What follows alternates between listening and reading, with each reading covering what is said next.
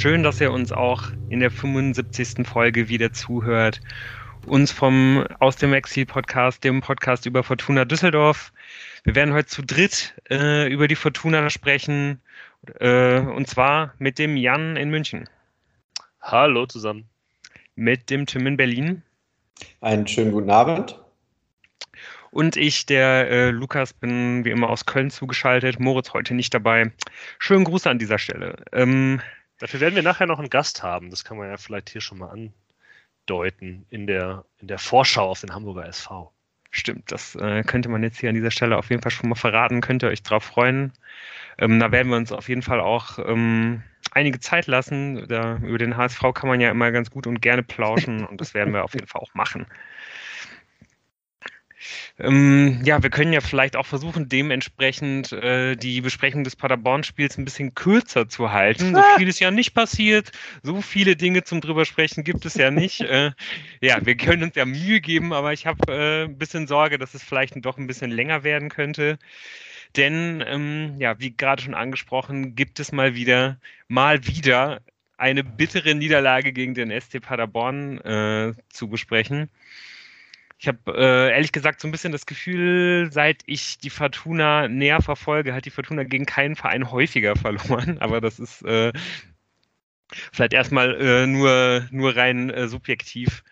Ja, aber auf jeden Fall gab es eben jetzt am vergangenen Samstag eine empfindliche 2 zu 3 Niederlage, die wieder mal einige Probleme offengelegt hat, äh, einiges verstärkt hat. Ähm, ja, an Themen, die sowieso schon irgendwie anstanden. Und ja, die Fortuna jetzt auf jeden Fall wieder mit einem echt negativen Gefühl in diese Länderspielpause gehen lässt. Aber vielleicht ist auch nicht alles schlecht. Also, wenn, wenn, wenn die Leute das jetzt hören und sich denken, boah, ich habe keine Lust, noch mehr, noch mehr Rotze wie Fortuna mir anzuhören.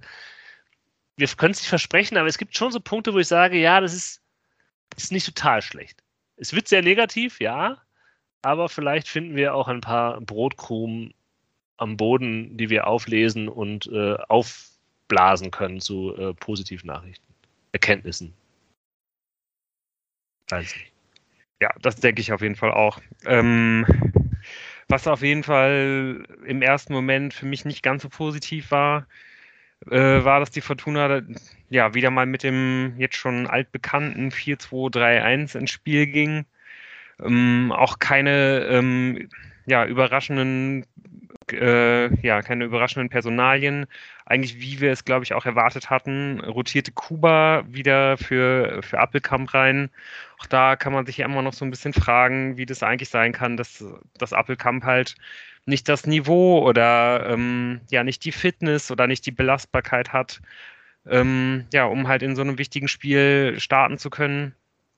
Und äh, ja, der andere Wechsel war auch wie erwartet, dass ähm, ja, es ähm, den Wechsel im Tor gab für, für, äh, für Kastenmeier, der seine, äh, seine Rotsperre absitzen musste, äh, konnte dann ja Wolf zu seinem ersten Saisoneinsatz kommen. Ähm, ja, und ich glaube, äh, eine weitere Personalie, die vielleicht noch ganz wichtig war, war, dass dann, ja, dass Zimbo nicht rechtzeitig fit geworden ist. Ich glaube, der hätte sich von seiner Form her äh, den Einsatz schon auf jeden Fall verdient gehabt. Äh, es hat dann aber nicht gereicht äh, mit der Verletzung und dann, ja, hat also wieder Khaled Narei hinten begonnen. Der sollte dann ja auch, ähm, ja, auf jeden Fall ein ziemlicher Aktivposten äh, sein im Laufe des Spiels. Ja, sowohl in die eine als auch in die andere Richtung. Äh, das kann man äh, sagen. Hat auch, warte mal, ich, ich habe diese Zahlen, wo habe ich die jetzt, jetzt hier? Ah, Entschuldigung. Khaled Narei, um das schon mal direkt äh, zu sagen, hat 67 Pässe gespielt. Der nächste in der Liste der Fortuna ist äh, Hartherz mit 47. Wenn man sich die Touches, die Berührungen anguckt, sind es 85 Ballberührungen von Khaled Narei. Der nächste in der Liste ist äh, ebenfalls Hartherz mit 53. Also Khaled Narei hat dieses Spiel geprägt. Das, das kann, man, äh, kann man sagen, ja. Ja, was ich, ähm, als das Spiel dann losging, wieder mal sehr, sehr auffällig fand, war, ähm, ja, dass Preußer, glaube ich, die Fortuna sowohl systematisch als halt auch strategisch äh, genauso eingestellt hatte wie in den letzten Spielen eigentlich auch. Hm, es war relativ klar zu sehen, dass die Paderborner 20 Meter weiter vorne attackiert haben, als die Fortuna es gemacht hat. Die Fortuna wieder so bei 45 Metern vor dem gegnerischen Tor und bei Paderborn war das auf jeden Fall, wenn die Fortuna dann mal von hinten aufgebaut hat, auf jeden Fall immer ein ganzes Stück früher. Das hat aber auch dazu geführt, dass die Fortuna sehr viel mehr Platz hatte ähm, im Mittelfeld und in der eigenen Angriffs, eigenen Angriffsraum, also im, im, im Paderborner, äh, Paderborner Hälfte.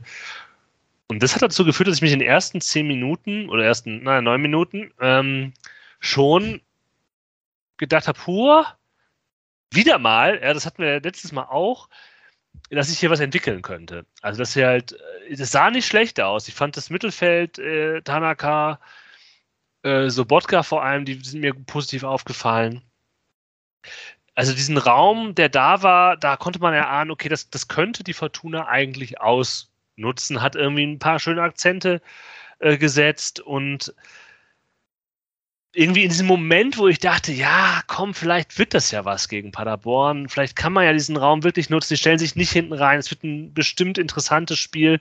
Und genau in dieser Minute kommt dann dieser Pass von Paderborn unbedrängt auf die Spitze auf Sven Michel und der macht dann halt äh, das 0 zu 1 in eine relativ kalte Dusche. Äh, für, für alle Beteiligten, jedenfalls für die, die halt wie ich glaubten, dass es eigentlich ganz gut aussah in den nächsten ersten neun Minuten. Ja, es ja. gab ja auch durchaus vorher schon diese, diese, diese Chance von Kuba, der dann da irgendwie den Ball nicht aufs Tor bekommt. Und immer mal wieder äh, genau diese Ansätze. Also für mich fiel dieses, dieses Tor auch wirklich eigentlich aus, halb, aus heiterem Himmel in eine Phase, wo ich dachte, die Fortuna hat das hier eigentlich im Griff und muss jetzt eigentlich erstmal hier nur so weiterspielen. Und äh, war eigentlich auch ziemlich stabil, aber die lassen das, dass man sich dann von so einem, von so einem langen Flugball aus der eigenen Hälfte der Paderborner so einfach aus dem Spiel nehmen lässt das war halt irgendwie schon krass. Also natürlich ist da irgendwie nicht wirklich Druck auf dem, äh, auf demjenigen, der halt den, den Ball in Richtung äh, Strafraum schlägt, aber ja, letztendlich muss halt einfach Clara diesen Ball besser verteidigen und ich glaube, was auch wirklich der Mannschaft der Fortuna ganz und gar nicht gut getan hat, ist, ähm, ja, wie halt Raphael Wolf auch bei diesem Tor aussieht. Also man sieht ganz klar, dass er halt völlig falsch zum Ball anläuft und äh, die Ecke halt einfach ganz, ganz früh aufmacht. Da hat man gesehen, dass es halt überhaupt noch nicht passt, dass, dass er noch überhaupt irgendwie nicht im Rhythmus drin ist. Und ja, ich meine, ja, das, dass dann halt irgendwie auch einer wie, äh, wie Michel den Ball dann halt irgendwie dann da auch an, an ihm vorbei bekommt, ist dann, glaube ich, auch keine große Überraschung. Ja, ich frage mich halt, äh, alle sind irgendwie aus der Viererkette, gehen den Schritt äh, äh, raus, so dass eigentlich Clara nur das Abseits aufhebt, warum er ja, warum er da nicht äh, schlauer äh, äh ist und äh, Michel entgegengeht. Ja, und dann äh, äh, macht das natürlich äh, Michel auch äh, nicht schlecht, aber er ist einfach ein, ja, wie, wie soll ich sagen, klarer Geschwindigkeitsnachteil im Kopf, aber auch dann danach. Ich meine, das ist ja der, der rote Faden, der sich durch diese Defensive zieht und auch durch dieses Spiel defensiv. Da können wir eigentlich bei allen der nächsten Tore, die die Paderborner geschossen haben, genau das Gleiche sagen. Der Nachteil dieser Spielweise, die die Fortuna ja in diesen ersten neun Minuten und auch danach ja gezeigt hat, und das kennen wir ja auch schon aus diesen, aus den Spielen, man erinnert sich nur an dieses Schalke-Spiel zum Beispiel, ist, dass hinten diese Viererkette ihre 1 zu 1 Zweikämpfe gewinnen muss. Und wenn dann halt Christoph Klara auf einen überdurchschnittlichen Zweitligastürmer, und das ist Sven Michel, der ist kein schlechter, trifft, dann hat halt, dann hat er nicht die Klasse, individuelle Klasse, um das für, für, im Sinne der Fortuna zu lösen. Das, man erinnert sich da an Bülter, man erinnert sich an Terodde, man erinnert sich nun eben auch an Sven Michel. Das ist schon, ich will nicht sagen, als gesichert anzusehen, aber da, da muss jetzt schon noch irgendwie was kommen, um mir, um mir diese, diese Einschätzung zum eben noch sehr jungen Christoph Klara, das muss man natürlich auch immer dazu sagen, äh, zu nehmen, weil dieses Spiel war ja nur geprägt von solchen Momenten, von 1 zu 1 Situationen, die eben nicht nur Clara verloren hat, sondern auch die anderen. Aber bei ihm war es halt eben immer so, dass er da auffällig im Mittelpunkt stand und eben das Spiel negativ geprägt hat. Ja, Aber nichtsdestotrotz ist die erste Reaktion auf äh, den Rückstand ja gut, wie ich finde. Also man spielt weiter mutig nach vorne. Klaus hat dann den Abschluss, wo ich mir halt auch denke, was ein richtiges Rezept von äh, was offensichtlich irgendwie äh, äh, vorgegeben war von Preußer, war es öfters mal gegen den nicht ganz sattelfesten Torhüter von Paderborn aus der Distanz zu probieren. Und da zieht ja dann Klaus auch ab. Das ist, glaube ich, dann gerade vier Minuten nach dem Rückstand. Hut wehrt den nur zur Seite ab. Und da denke ich mir halt, den kann halt Rufen Hennings auch direkt machen. Dann steht es halt nach vier Minuten nach diesem Rückstand 1 zu 1. Und dann ist es zwar weiterhin dieses wilde Spiel, was wir insgesamt hier besprechen, aber ja, dann sieht die Welt schon anders aus. Also schade. Ja, was mir da auch bei der Chance gut gefallen hat, war, war wie Tanaka das initiiert und eben nicht ja. den Ball raus auf die Außen spielt, sondern in die Spitze auf Piotrowski, der das dann auch gut macht. Man kann immer wieder über ihn auch nicht positive Dinge sehen, aber das, das macht er schön auf Klaus, lässt er abtropfen.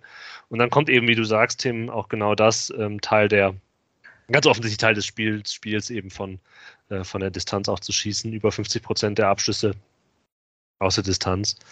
Ähm, ja, dann, dann, das finde ich auch. Das, das, man hat dann halt eben gesehen, ja, verdammt nochmal, wenn man dieses dämliche Ding nicht kassiert hätte, dann, äh, dann wäre vielleicht eben doch äh, diese erste Halbzeit doch anders geprägt gewesen.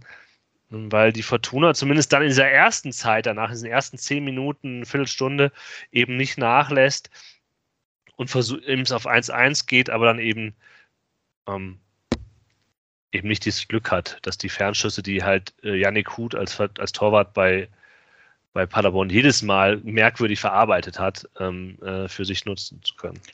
Ja, ich finde, man hat irgendwie dann auch gerade dann in, in dieser Halbzeit dann irgendwie gesehen, was einfach auch gerade das Problem der Fortuna ist, nämlich dass da halt ganz, ganz viele Spieler einfach vor allen Dingen mit sich zu tun haben und äh, nicht mit den Problemen der Mannschaft, weil ja, sie, sie halt irgendwie viel zu sehr mit ihrer eigenen Form kämpfen oder auch mit ihrer eigenen Rolle irgendwie kämpfen.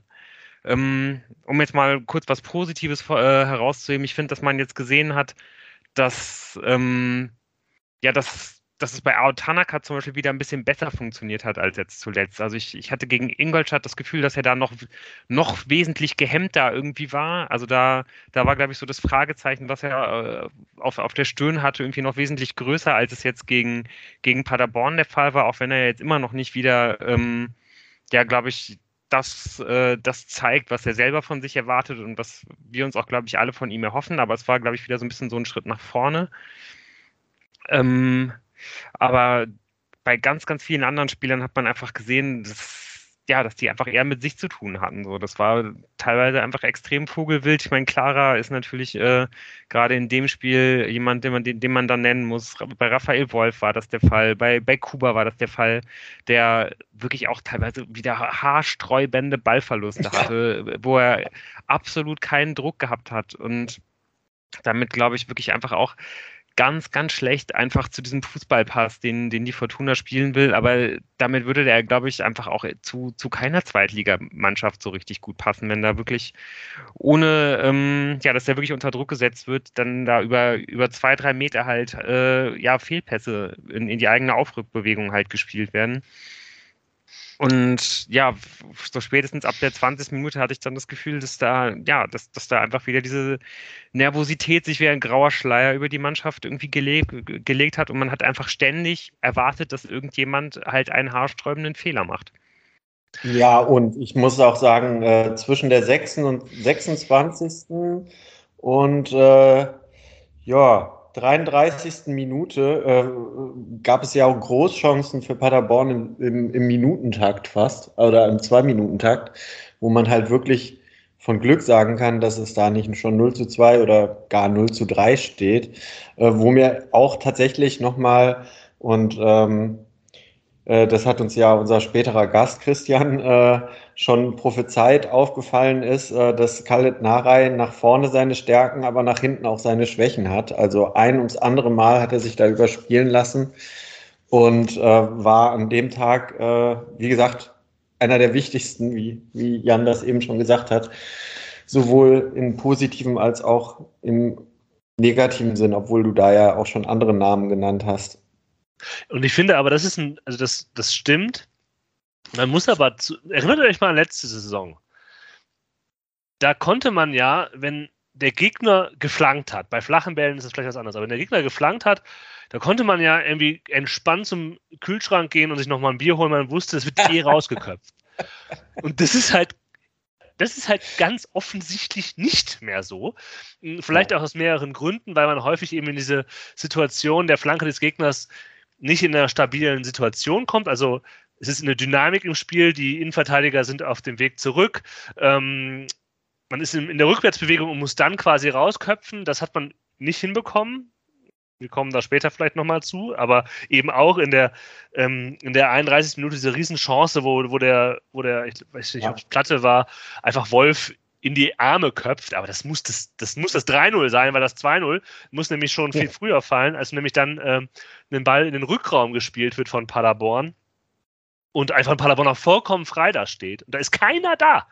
Äh, und das, das wirft halt das wirft schon systemische Fragen auf, wie die Fortuna in Rückwärtsbewegung diesen Strafraum voll macht, äh, um dann eben aus dieser 1 zu 1 Situation herauszukommen, beziehungsweise bei, dieser, bei, dieser, bei diesem Rückraumpass, wo der Paderborner ja den Ball flach bekommt, ist ja nicht mal eine 1 zu 1 Situation, da ist ja gar keiner da, der einen 1 zu 1 herstellen kann.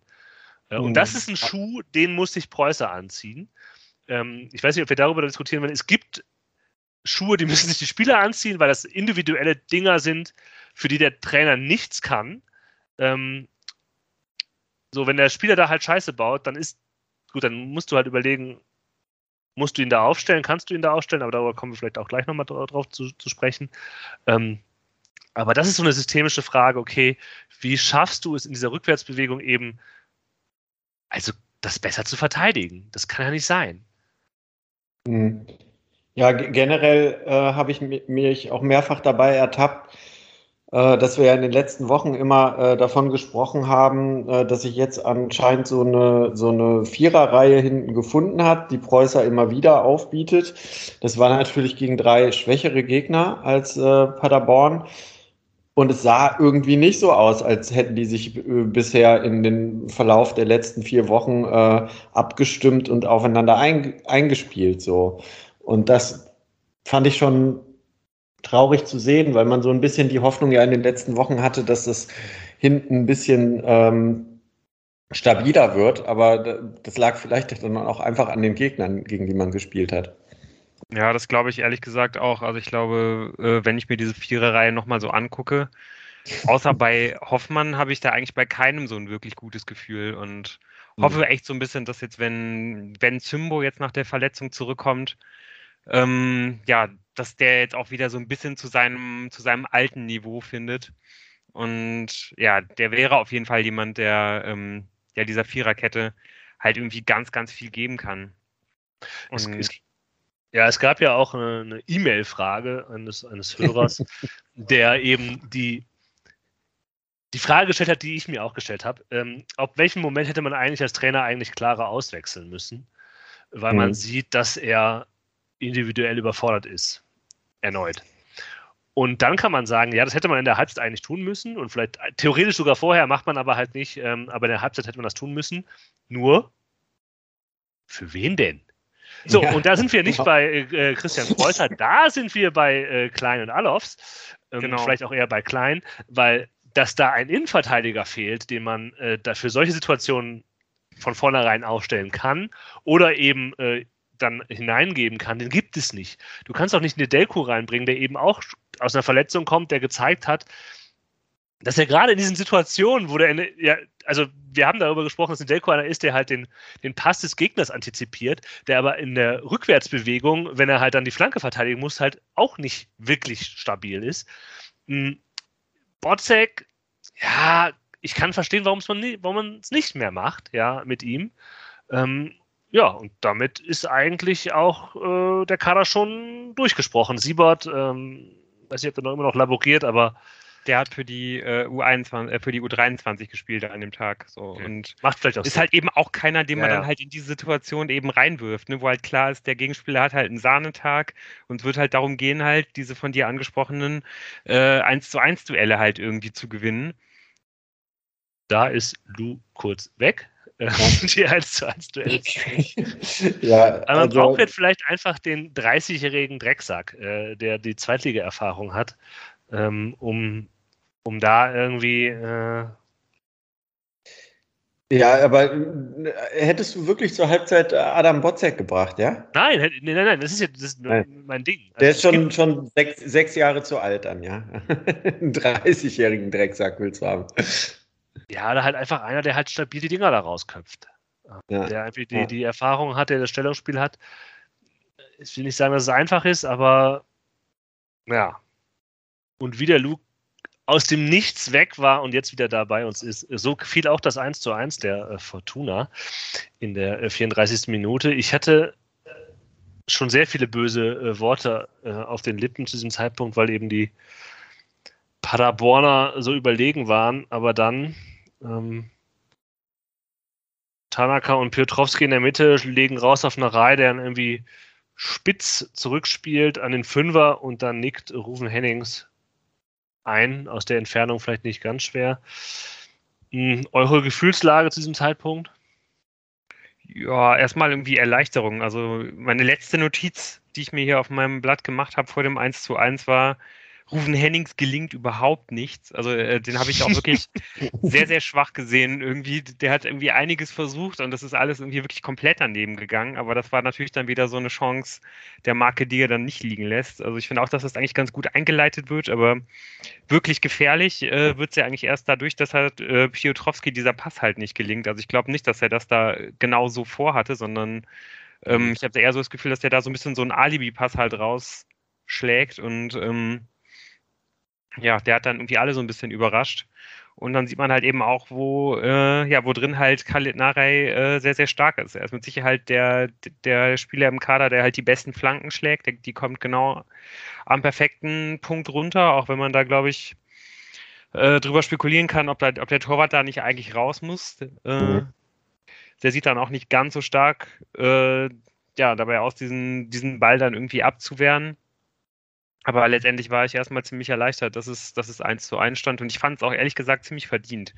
Auch ähm, wenn die Fortuna sich da richtig trottelig angestellt hat, aber eigentlich fand ich das, das so rein schematisch, die Fortuna das, das sehr, sehr gut gemacht hat irgendwie in diesem Spiel, dass halt irgendwie Paderborn gar nicht so viel erzwungen hat, sondern die waren natürlich irgendwie ständig gefährlich vorne, aber das wurde eigentlich fast immer dadurch ausgelöst, dass man wenn man, äh, ja, dass man halt dadurch, dass man gar nicht so hohen Druck hatte, trotzdem aber Fehlpässe gespielt hat. Aber so an sich in der Staffelung hat mir die Fortuna eigentlich sehr, sehr gut gefallen bis dahin. Ja, mir äh, äh, fällt dazu nur ein, dieses Tor, ähm, auch wenn du Ruben Hennings bis dahin vielleicht als sehr schwach äh, gesehen hast, dieses Tor schießt nur Ruben Hennings. Also wie er sich da äh, gegen, bei den zwei Innenverteidigern weg, wegschleicht und auch auf die Schwäche von Hut spekuliert. Ich glaube, aus unserem Kader macht dieses Tor sonst kein Spieler. Ja, Bojanik hat so ein Tor auch schon mal geschossen. Äh, das eine, das er gemacht hat. Ich, ich, ich möchte auf, auf Lus.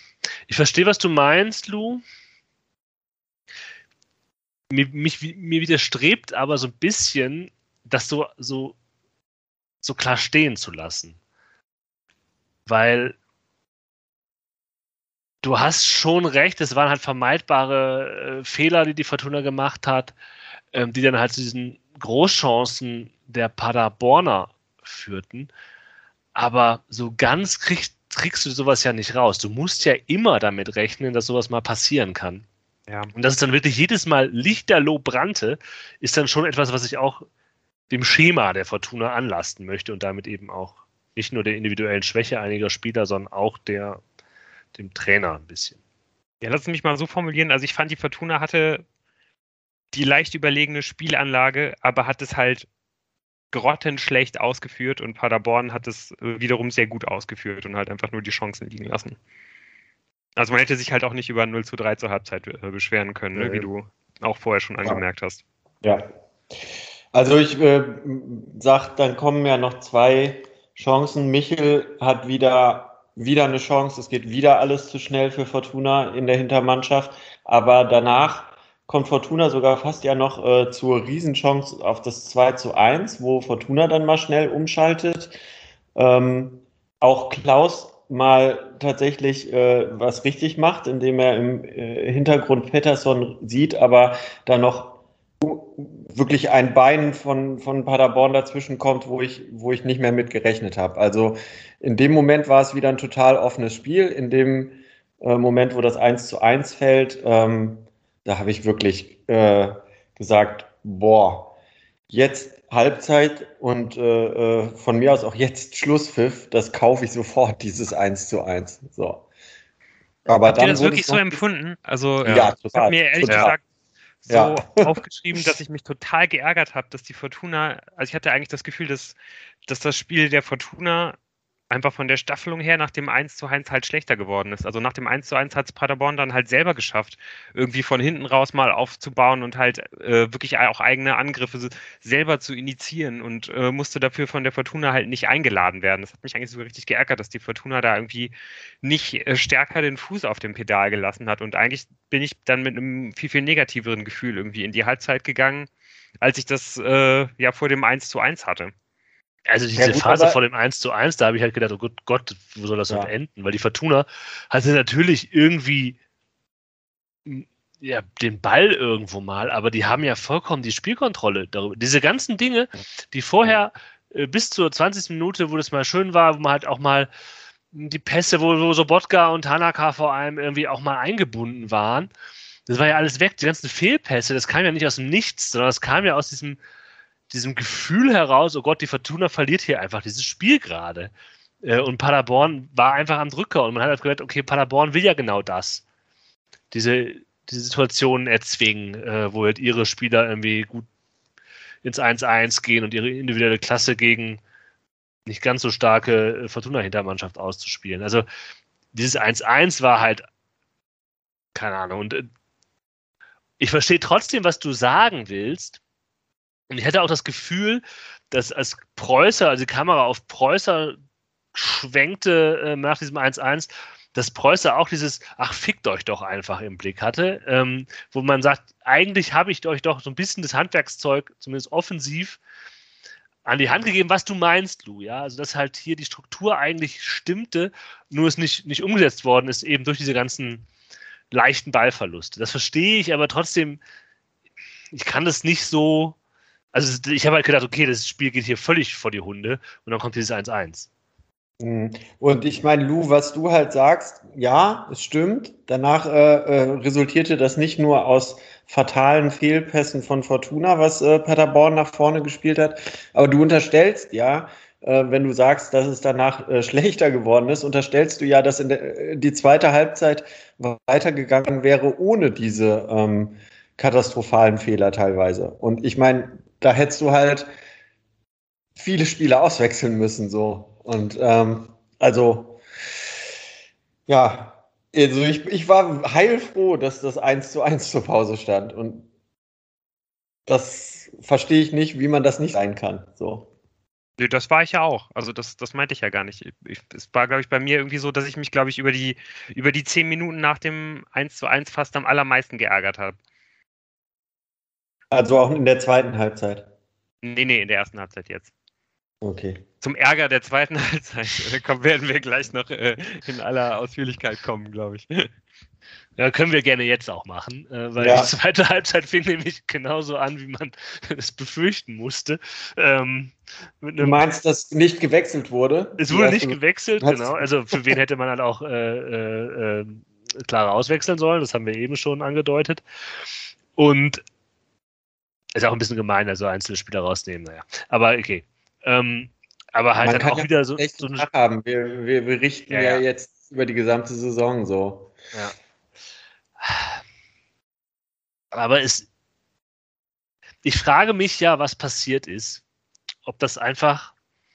Ne, einfach, einfach ein Zufall war. Dieses Gefühl der Anfang der Saison, dass halt die Fortuna aus einer Halbzeit rauskommt und man das Gefühl hat, ja geil, der Trainer hat die eingestellt. Und jetzt passiert wieder das, was passieren soll, was man vielleicht im Laufe der ersten Halbzeit verloren hat.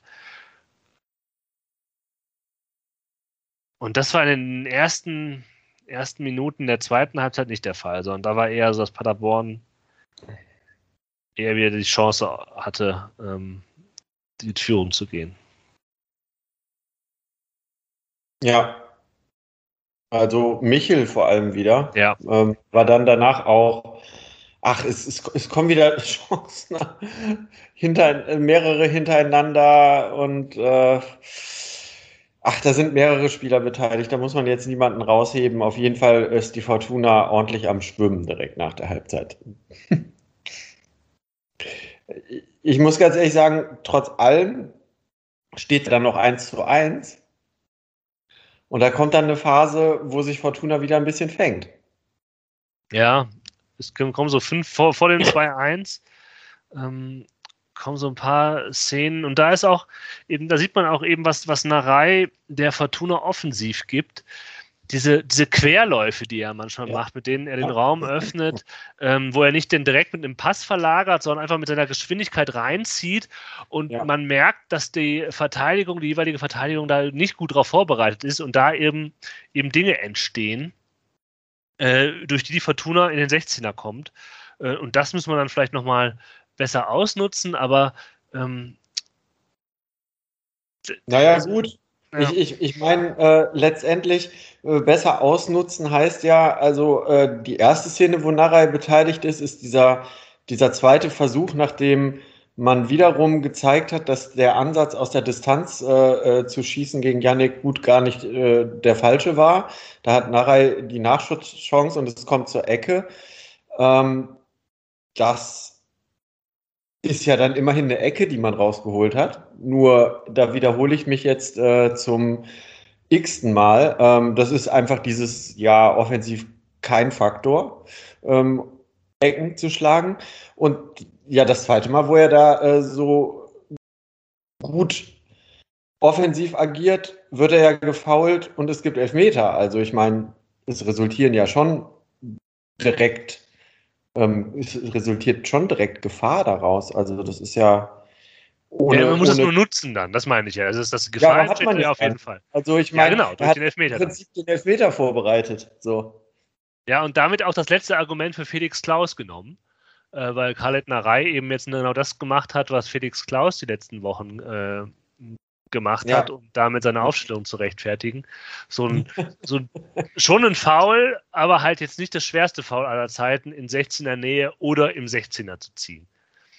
Mhm. Äh, und damit sollte Narei nächste Woche oder in zwei Wochen gegen den HSV einfach eine Reihe weiter vorne spielen und halt Zimmermann hinten und vielleicht dann Felix Klaus nicht mehr. Ähm, aber das nun mal schon. Ja, also ich könnte mir auch vorstellen, dass er vielleicht mal eine Pause gebrauchen könnte, weil irgendwie bisher ja. ist es, glaube ich, wahrscheinlich weder das, was er sich vorgestellt hat bei der Fortuna, noch das, was sich die Fortuna vorgestellt hat. Ähm, vielleicht bringt es ja auch was, wenn er dann irgendwie mal zweimal erstmal irgendwie von der Bank kommt. Und äh, das sah ja zumindest gegen Ingolstadt so aus, als ob das auch bei Zimmermann einigermaßen gefruchtet hätte, ihn dann mal kurz irgendwie rauszunehmen. Und ähm, ja, vielleicht ist es ja, wäre das ja auch bei Klaus irgendwie eine Option. Aber ja. wo wir jetzt halt irgendwie dann zum Ärger kommen wollen, ich glaube, dass wir uns äh, wahrscheinlich auch alle in ähnlicher Weise darüber ge geärgert haben, wie die Fortuna dann mit dieser Moment. Führung, die ja irgendwie Moment. ja so halb irgendwie auch in die Hände gefallen ist, irgendwie umgegangen ist.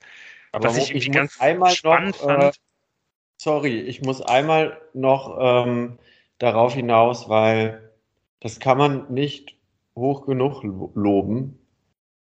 Wenn wir dann einen Elfmeter zugesprochen bekommen, dann ist das so eine Situation, die wir letztes Jahr bei Flanken in den Strafraum hatten. Dann kann man sich schon mal ein Bier holen und ähm, sich sicher sein, dass Rufen Hennings ja, diese Elfmeter ja. versenkt. Also, ja, aber das, das Team, du hast jetzt quasi gerade gesagt, dass die Erde halt keine Scheibe ist, ne?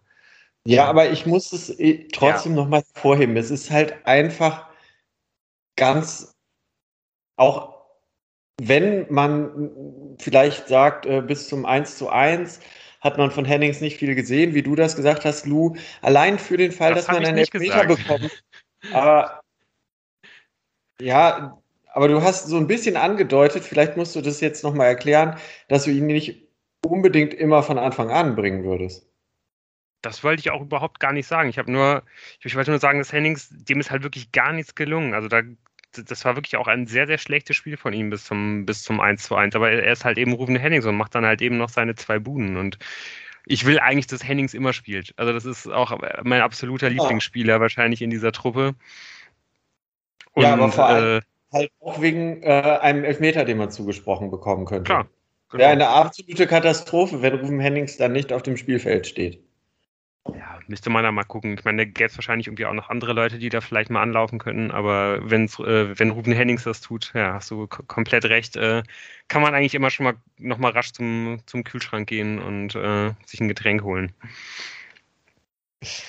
Ähm, ja, ja, was ich auf jeden Fall sehr, sehr interessant fand, war, dass genau wie beim Spiel gegen Ingolstadt auch, ähm, gerade als halt, das, also es ist auch, glaube ich, zu einem ähnlichen Zeitpunkt gewesen, dass die Führung fällt. Gegen Ingolstadt ist, glaube ich, auch ungefähr zu, dieser Zeit, äh, zu diesem Zeitpunkt das 1 zu 0 von Hoffmann gefallen. Dass das genau der Moment war, wo halt an der Seitenlinie schon Wechsel vorbereitet wurden von Preußer und die dann halt auch so durchgezogen wurden, als noch gar nicht klar war, dass der Elfer reingeht, beziehungsweise beim Ingolstadt-Spiel wurde da noch überprüft, ob nicht, äh, ich glaube, eine Abseitsposition vorlag oder ein Foulspiel. Also äh, da war auch das Spiel unterbrochen. Es war nicht klar, ob man in Führung geht. Preußer hatte diese Wechsel halt schon, bevor diese Situationen überhaupt entstanden sind, äh, halt angeordnet und sie dann auch so durchgeführt. Und äh, beide Male hat die Fortuna dann auf 4-4-2 umgestellt.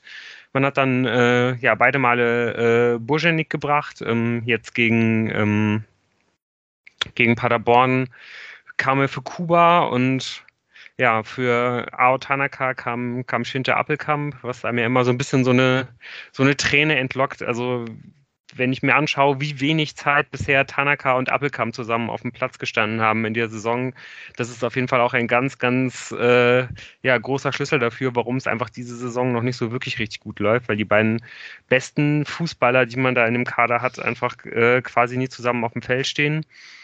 Anders äh, als gegen Ingolstadt hat dann diese Wechsel zum, äh, auf, auf 4 für 2 nicht dafür gesorgt, dass man, mhm. dass man eine starke Phase hatte. Du, ich muss dich immer stoppen musste ich ja. stoppen. Ähm, du machst den gleichen Fehler, den Johnny Costa gemacht hat. Äh, und es hat, äh, du hast recht, was das Umstellung auf 4-4-2 im Offensiven angeht, aber im Defensiven, das hat äh, Christian Preußer dann in der Pressekonferenz erklärt, dass es defensiv von vornherein ein 4-4-2 war. Also Bojenik hat ja gegen Ingolstadt war das ja auch schon so. Ja. Also das, ähm, das ist ja. nur ein bedingtes Umstellen auf 4 ist, ist richtig. Wir, äh, wir, reden ja auch wirklich viel, viel, viel zu häufig eigentlich immer nur irgendwie von einem System und es ist ja sehr, sehr häufig so, dass es halt quasi offensiv und defensiv äh, zwei verschiedene Systeme sind. Das ist jetzt auch schon lange so, dass die Fortuna, glaube ich, immer dieses 4-4-2 gespielt hat. Dann immer entweder mit, ähm, ja, gegen Ingolstadt war es Appelkamp und jetzt halt mit, äh, mit Kuba, der dann Hennings in der vordersten Reihe unterstützt hat. Stimmt. Was ich aber, bevor wir auf das 2-2 kommen, was hast du jetzt eigentlich schon eingeleitet, aber das Problem von Piotrowski ist ja nicht nur seine eigene Leistung, sondern dann wird er ausgewechselt und man denkt in den nächsten Minuten, okay, in den ersten Minuten denkt man Scheiße 2-2, aber danach ähm, geht es ja weiter und denkt sich, verdammte Scheiße, warum spielt Appelkamp nicht von Anfang an? Und wir, wir, wissen nicht warum, ja. Ist jetzt müßig darüber zu, zu spekulieren. Es kann auch gute Gründe geben, es muss nicht einfach äh, der, der dumme Trainer sein. Aber oh boy, hat man gesehen, wie unterschiedlich die sind in der Qualität. Diese mhm. beiden Spieler. Und wie krass, also ich habe mir wirklich halt auch in der ersten Halbzeit nochmal aufgeschrieben, dass man quasi sehen konnte, wie stark Kuba halt Ao Tanaka zurückhält.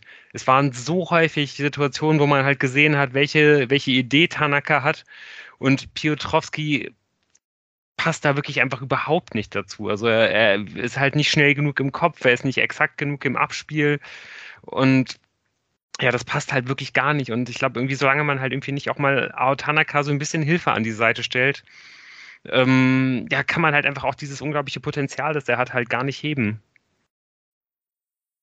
Ja, und auch, wenn man, wenn man sagt, dass man Appelkamp zentral stellt, aber trotzdem über Außen spielen möchte, das hat man ja auch gesehen, was er kann. Also diese Pässe dann auf einer Reihe nach außen, das ist ja, das ist ja kein Hexenwerk, aber das spielt halt nur Appelkamp so. Ja. Ähm, und da kann ja wirklich was entstehen, unabhängig davon, dass er das Ding noch da ans Lattenkreuz nagelt und das, äh, und das 3-2 dann machen kann, Tor des Monats. Ähm, apropos Tor des Monats, äh, für Tor des Monats abstimmen äh, diesen Monat. Ähm, aber meine Güte, war das, äh, war das wieder mal ein Fingerzeig, was da eigentlich noch schlummert. in diesem Schinterabwehrkampf. Aber vielleicht müssen wir eigentlich nochmal einen Schritt zurück machen und auf dieses 2-2 gucken. Relativ nah an dem, dem 2-1. Und darf man solche Tore nicht kassieren? Meine Fresse. Nein, darf man nicht. Ja, wo fangen ja. wir an? Also, äh, das Spannende ist ja, dass man sich halt wieder eigentlich aus einer Situation, die überhaupt nicht gefährlich ist, mit einem ganz einfachen langen Flugball aus der Paderborner Hälfte hinaus halt irgendwie aus dem Spiel nehmen lässt. Ähm, ja, dann ist der erste in der Fehlerkette Florian Hartherz, der halt einfach gar nicht mit hoch zum Kopfball geht. Also da gar nicht so viel Druck irgendwie wenigstens, also auch wenn er den Kopfball verliert, aber er geht ja gar nicht mit hoch. Das heißt, der, der Kopfball kann einfach exakt vom Paderborner so verlängert werden, wie er das halt vorhat.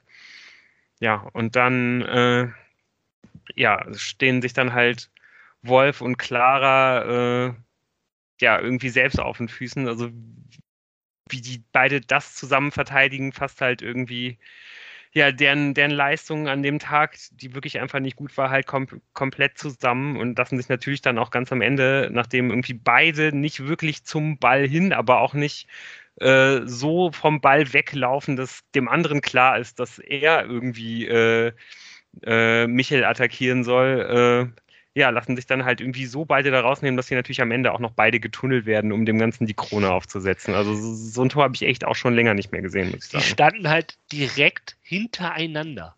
Wahnsinn. Also nicht versetzt, nicht mal ein bisschen Oberfläche, also Fläche erweitert, sondern die standen einfach direkt, es war, das kannst du dir nicht ausdenken, das Tor.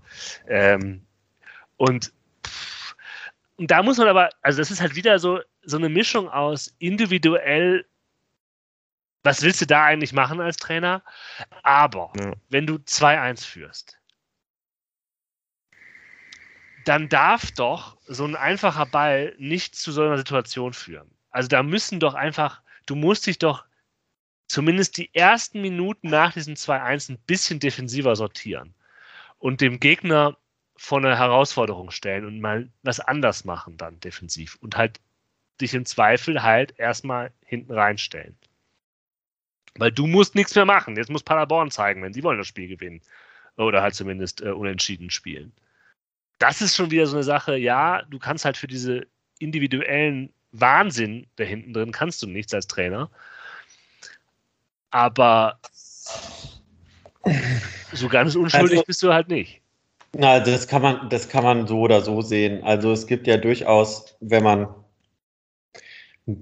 ja, also es war jetzt ein, ein Spiel von zwei Mannschaften, die ja nicht auf Augenhöhe will ich jetzt nicht sagen. Am Ende war es ja dann doch irgendwie verdient, dass man das Spiel verloren hat, aber die sich nicht viel geschenkt haben, am Ende 21 zu 21 Torschüsse. Da macht man das dann vielleicht nicht, dass man weiter nach vorne spielt, aber es gibt auch durchaus äh, Spiele, wo ich sagen würde, ja, natürlich, in dem Moment denkt Paderborn darüber nach, verdammt, hätten wir mal die ganzen Sachen in der ersten Liga, äh, ersten Liga, in der ersten Halbzeit nicht äh, liegen lassen. Ähm, und dann kann man natürlich gucken, dass man direkt nachlegt. Also kann man so oder so sehen, unabhängig davon, wie man es sieht, darf dieses Tor so nicht fallen. Und ich muss auch ganz ehrlich nochmal sagen, ähm, das ist zwar, sieht total slapstickhaft aus. Beide haben ihren Anteil daran, sowohl Clara als auch Wolf, aber ich würde sagen, Wolf darf da gar nicht rausgehen. Aus seinem Tor. Hm. Weiß ich nicht. Wenn er da auf der Linie noch gestanden hätte, wäre das kein Tor geworden. Nee, du, wenn du rausgehst zusammen mit dem Verteidiger, wenn du dich nicht dahinter den Verteidiger stellst, dann kannst du es dem äh, Angreifer ja auch ein bisschen schwerer Ja, klar, dann muss er vielleicht noch was brüllen oder so, aber also. Ich würde dir dabei eigentlich auch, also ich, ich, ich würde auch eher in so eine Richtung gehen, dass die da beide einen ähnlichen Anteil dran haben, aber ich glaube, dass das alles entsteht halt durch den, durch den Laufweg von Wolf äh, und gut, Clara reagiert dann halt wirklich einfach auch komplett falsch darauf, um, dass er ihn dann da irgendwie eher begleitet. Äh, ja. Aber man hat das jetzt, man hat das ja auch schon beim 1 zu 0 gesehen, dass Wolf da einfach komplett das Timing und irgendwie auch das Gefühl für den Raum fehlt. Das war auch beim, bei dieser unfassbar bitteren Niederlage gegen Essen, äh, die ich ja Uwe Rösler auch immer noch nachhalte, letzte Saison so, dass äh, dass da halt äh, zwei Tore fallen, wo auch Wolf beim, beim Rauslaufen einfach falsch rausläuft. Also einfach gar nicht seine Position halt findet. So. Und ich habe, ja, ich habe gar kein gutes Gefühl dabei. So, dass, dass das sich vielleicht jetzt irgendwie auch nochmal abstellt. Der hat wirklich, der ist einfach sehr, sehr lange raus gewesen. Wir wissen alle weswegen. Aber ähm, ja, ich weiß nicht, also sorgt auf jeden Fall nicht dafür, dass halt die Hintermannschaft der Fortuna diese dringend benötigte Ruhe äh, halt irgendwie bekommt, sondern das bringt sie eher noch mehr durcheinander. Es war auf jeden ja. Fall ein ziemlicher Nackenschlag. Danach, ja. Wir haben dann über die Dinge, die danach passieren, ja auch schon ein bisschen gesprochen anhand von Schinter Appelkamp. Aber ab ja, einem gewissen Punkt, so Mitte der 60. Minute, 70. Minute, verflacht das Spiel der Fortuna auch. Ne? Ja, ich hatte auch so ein bisschen das Gefühl, was äh, dafür teilweise auch ursächlich war, war, dass man, äh, dass man äh, da nochmal gewechselt hat, nachdem dann Schipnowski für Peterson gekommen ist, war die linke Seite dann komplett raus. Ähm, da ist dann über die linke Seite halt irgendwie gar nichts mehr entstanden und es gab eigentlich nur noch äh, alles, was, was die Fortuna halt irgendwie noch konnte, war halt irgendwie auf rechts Karl Narei den Ball geben und äh, ja. äh, halt eine ja, gefährliche Situation äh, nach der anderen dadurch heraufzubeschwören, offensiv und defensiv. Ja, aber also ich meine, man muss tatsächlich sagen, äh, äh es ist äh, dann schon ein Wahnsinn, dass das äh, noch eine Weile dauert, bis es 3-2 Paderborn steht, weil also Sven Michel ist ja an diesem Tag so ungefähr alles äh, gegen diese verunsicherte Hintermannschaft von Fortuna ähm, gelungen. Und also das 3 zu 2, das kam jetzt mal wirklich nicht äh, aus heiterem Himmel. Sondern hatte sich angedeutet. Wollen wir das 3-2 noch kurz. Ja, aber auch machen? da muss ich jetzt mal. Wenn das sich das andeutet. Ja. Da kommt. Also, kann, kann man da nicht nochmal wechseln? Ach so, ja. um halt vielleicht oder was umstellen. Ähm, muss man da in dieses, in dieses Messer reinlaufen, dass das Paderborn hinhält? Ich bin mir nicht ja, wen hättest du denn da gebracht, um die Seite von, von der Reihe dicht zu machen? Moment. Und auf der anderen Seite, ich finde, wenn da jetzt Fortuna über, über die rechte Seite noch das 3 zu 2 selber vorbereitet hätte, ja. äh, das wäre jetzt auch nicht komplett unlogisch gewesen. nein, nein, Spiel. das stimmt. Ja. Ja, aber halt, dass du, dass du nach rein nach vorne ziehst und halt tatsächlich, was dann halt dann später macht, eine Delco reinbringst und dann spielst du halt einfach mit 30 Innenverteidigern auf Außen. ähm, ja, das wäre Ich glaube, so oder so, die, die Erklärung ist halt einfach, dass, dass der Kader halt einfach nicht gut zusammengestellt ist. Ne? So dass da halt einfach die, die Optionen halt fehlen und zwar ohne dass dass gerade halt äh, fette Verletzungsprobleme. Äh, naja, Zimmermann wäre ja auf rechts zum Beispiel eine Möglichkeit gewesen. Das ist eine Verletzung. Ja. Das ist ein ja. Spieler aber halt, ne? Also, ja, ich, will dir, ich will dir auch nicht komplett widersprechen. Ja, ja du hast recht. Ja, auf jeden Fall verhindert Narei dann die Flanke von Michel nicht. In der Mitte, ja, verliert ähm, Florian Hartherz das zweite unglaublich wichtige Kopfballduell des Tages. Ähm, dem 2 zu 2 ging ja auch ein Kopfball. Äh, Duell, wo Florian Hartherz involviert, ähm, voraus, wo ich sage, da mache ich ihm gar keinen Vorwurf. Beim 3-2 noch eher. Ja, und dann steht es 3 zu 2. Und man hat äh, ja vielleicht sogar das verdiente Ergebnis zu dem Zeitpunkt. Ich muss ja sagen, dass dieses 3 zu 2 auch so ein bisschen tatsächlich meine Denkweise verändert hat. Weil ich hatte, naja, es hat verändert, aber die Frage ist ja, was für ein Fußball will die Fortuna unter Christian Preußer spielen? Ähm, auch wenn hier jetzt alle einer irgendwie sein Mikro rausreißt. Ähm, also, ich finde es ja gar nicht schlecht, dass man offensiv denkt und dass man dann eher ein Spiel 2 zu 2 spielt, statt 1-0 sich das reinzumauern. So. Das war so, solange es 2 zu 2 stand, so ein bisschen meine Denkweise, wie ich mir das schön geredet habe. Ja, wir haben aber, und darüber haben wir gesprochen, in der ersten Halbzeit vor allem ja die Ansätze gesehen, was, was passieren kann, was die Möglichkeiten sind. Okay, ähm, man schafft es irgendwie nicht, hinten das zu stabilisieren. Man, kann, man, man schafft es irgendwie nicht, vorne und hinten zusammenzubringen sondern man, man muss einfach irgendwie dazu kommen, dass man das eine Tor mehr schießt als der Gegner. So, das ist irgendwie so. Aber dieses 3-2 verlieren will ich dann trotzdem nicht. Ja, und äh, aber das kauft man natürlich dann damit auch ein, das Risiko, dass man wegen immer der gleichen Dinge, und das ärgert mich, glaube ich, also so sehr und frustriert so sehr, ähm, das Spiel dann verliert. Und eben, wie Tim das sagt, auch, auch nicht unverdient. Um, um ein Haar, vielleicht hättest du dann die Spielweise anders äh, bewertet, wäre es ja noch 3 zu 3 ausgegangen.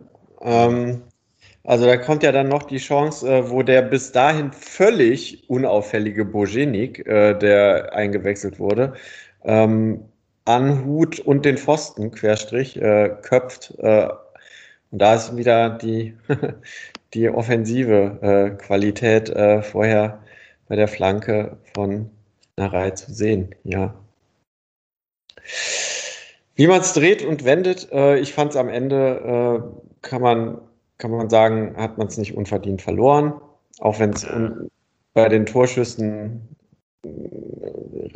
rein auf dem Papier 21 zu 21 am Ende stand, aber ja. Ja, und wenn, wie, du sagst es jetzt gerade nochmal, ich habe eben so diese offensive Denkweise und bla bla bla und offensiv und alles, ne? Also so variabel ist das Offensivspiel ja nicht. Wenn Kaltnerei halt alles machen muss, ist auch offensiv ja, schlecht. ähm, deswegen, das war schon ein Tiefschlag, dieses Spiel gegen Paderborn. Mal wieder. Ja. Ja, ich glaube auch, dass einfach, genau wie du es gesagt hast, mit einem 2 zu 2 hätte man irgendwie ganz gut leben können. Also ich habe ja auch in der Folge nach dem Ingolstadt-Spiel hier so ein bisschen versucht, mir und uns allen so ein bisschen einzureden, dass jetzt diese, diese Phase zwischen den beiden Länderspielpausen äh, die Phase ist, wo, wo äh, Preuß hat dafür sorgt, dass er jetzt irgendwie erstmal seinen Job behält. Also es hat jetzt auch ein bisschen funktioniert. Ich glaube, geht, wir gehen jetzt in diese Länderspielpause ein bisschen entspannter rein als äh, in die letzte, wenn wir uns äh, an unsere Gefühlslage nach dem 3 zu 1 gegen Schalke erinnern. Äh, das war ja nochmal ein ganz, ganz anderes Spiel, vielleicht auch gegen, gegen einen anderen Gegner, muss man fairerweise sagen, an dem Tag. Aber trotz alledem, ähm, ja, und ich glaube, wir sind jetzt halt einfach mitten, ja, also in, in dieser Phase, wo wir uns halt überlegen müssen, ähm, ja, oder wo wir uns halt auch erinnern müssen, dass wir, dass wir ja eigentlich alle vorhatten, halt Preußer halt irgendwie viel Zeit zu geben. So. Und ja. Ja, also ich würde das auch weiterhin äh, noch unterstreichen, weil ich nicht wirklich äh, eine gute Antwort hätte, was man macht, wenn man ihm keine Zeit lässt. Äh, wir haben auch viel darüber gesprochen, dass äh, der Kader ein, ein mindestens ein kleiner, wenn nicht sogar ein großer Teil der momentanen Probleme ist. Ähm, trotz allem muss man jetzt, kann man sich jetzt den Kader nicht wechseln und ich denke, man wird den Trainer nicht wechseln, aber man muss irgendetwas ändern. Ähm, was könnte das sein? Also, äh, wen würdet ihr einfach mal eine Denkpause verordnen und wen dafür äh, zum Beispiel von Anfang an äh, Spielzeit geben? Ja, also ich glaube, einiges wird sich vielleicht ja jetzt auch einfach dadurch ändern, dass jetzt nochmal eine Länderspielpause kommt. Das ist natürlich blöd, dass da jetzt einige Spieler dann eben zur Nationalmannschaft reisen. Vor allen Dingen halt natürlich, wir haben es jetzt ein paar Mal schon angesprochen, mit Appelkamp einer der Schlüsselspieler. Ähm, Tanaka nach Japan fliegt. Tanaka vielleicht nach Japan. Äh, aber trotz alledem, glaube ich, ist es gut, wenn, wenn Preußer jetzt vielleicht nochmal mit etwas mehr Ruhe äh, nochmal einfach zwei Wochen bekommt, in denen er jetzt halt irgendwie in, in Ruhe arbeiten kann. Und ja, dann wird man, und dann wird man halt weitersehen. So. Aber ich glaube, wir haben jetzt irgendwie nichts von dem gesehen, wo man sagen könnte, äh, ja, weiß ich nicht, der, der Trainer erreicht die Mannschaft gar nicht oder das ist irgendwie total alarmierend. Ähm, deswegen, ja, finde ich es auch schwer jetzt zu sagen, dass da irgendwie mal der eine oder der andere irgendwie eine Denkpause äh, erhalten müsste. Wir werden gleich in dem HSV-Teil äh, auch nochmal, glaube ich, so ein bisschen darauf kommen, was wir uns so vorstellen, wie die Fortuna in dem Spiel irgendwie auftreten könnte. Man könnte jetzt natürlich irgendwie sagen, ja gut, irgendwie in der Innenverteidigung sieht es ja irgendwie wirklich gar nicht gut aus. Aber da ist ja auch einfach keine wirkliche Alternative da. Ne? Also irgendwie, jetzt wirklich da zum Beispiel jetzt Clara einfach mal rauszunehmen, glaube ich, wäre eigentlich jetzt genau der falsche, äh, genau der falsche Ansatz. Und die Alternative mit Nedelku ist ja eigentlich auch nur jemand, der ja eigentlich genau dieselben Schwächen in den letzten, in den letzten Wochen gezeigt hat. Was mich ja frustriert, also ich, viele Dinge, das habe ich ja schon häufig gesagt in dieser Folge, aber mh, hm, der Kader ist schlecht zusammengestellt und es gibt halt eine krasse Lücke, vor allem auf der Innenverteidigung. Aber die Einzelspieler, die da sind, die sind ja gut. Du hast ja ein also du hast ja eine Mannschaft, wo ich denke, die würden halt in sehr vielen Zweitligamannschaften auch von Anfang an spielen. Nicht in allen vielleicht, ähm, ja. aber, aber in sehr vielen. Und die Alternative zu dem, was man jetzt sieht, ist ja ein System, das darauf ausgelegt ist, quasi aus dieser Summe der Einzelteile irgendwie 1-0-Siege rauszuholen.